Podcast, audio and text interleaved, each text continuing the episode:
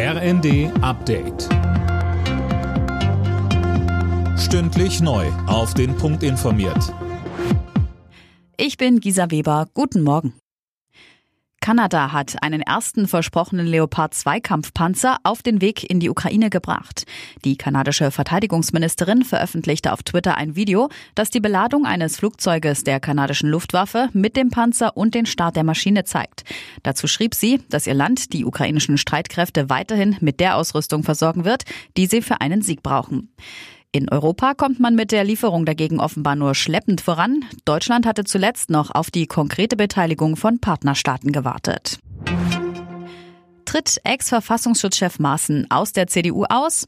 Heute Mittag läuft die Frist dafür ab. Danach will die Parteispitze ihm mit sofortiger Wirkung die Mitgliedsrechte entziehen.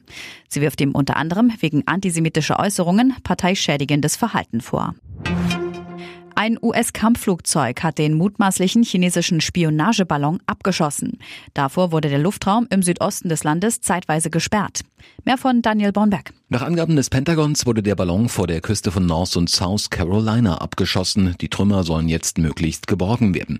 US-Verteidigungsminister Austin sprach mit Blick auf den Ballon von einer nicht hinnehmbaren Verletzung der amerikanischen Souveränität durch China. Der Ballon war vor einigen Tagen über den USA entdeckt worden. Die US-Regierung wirft China seitdem Spionageabsichten vor. Peking bestreitet das und spricht von einem verirrten Forschungsballon. Borussia Dortmund hat das Bundesliga-Spitzenspiel gewonnen. Der BVB siegte gegen Freiburg klar mit 5 zu 1. Union Berlin hat durch ein 2 zu 1 gegen Mainz vorerst die Tabellenspitze übernommen und kann nur von den Bayern zum Abschluss des Spieltages überholt werden. Außerdem gewann Frankfurt gegen Hertha 3 zu 0, Bochum bezwang Hoffenheim 5 zu 2 und Köln und Leipzig trennten sich ebenso 0 zu 0 wie Mönchengladbach und Schalke. Alle Nachrichten auf rnd.de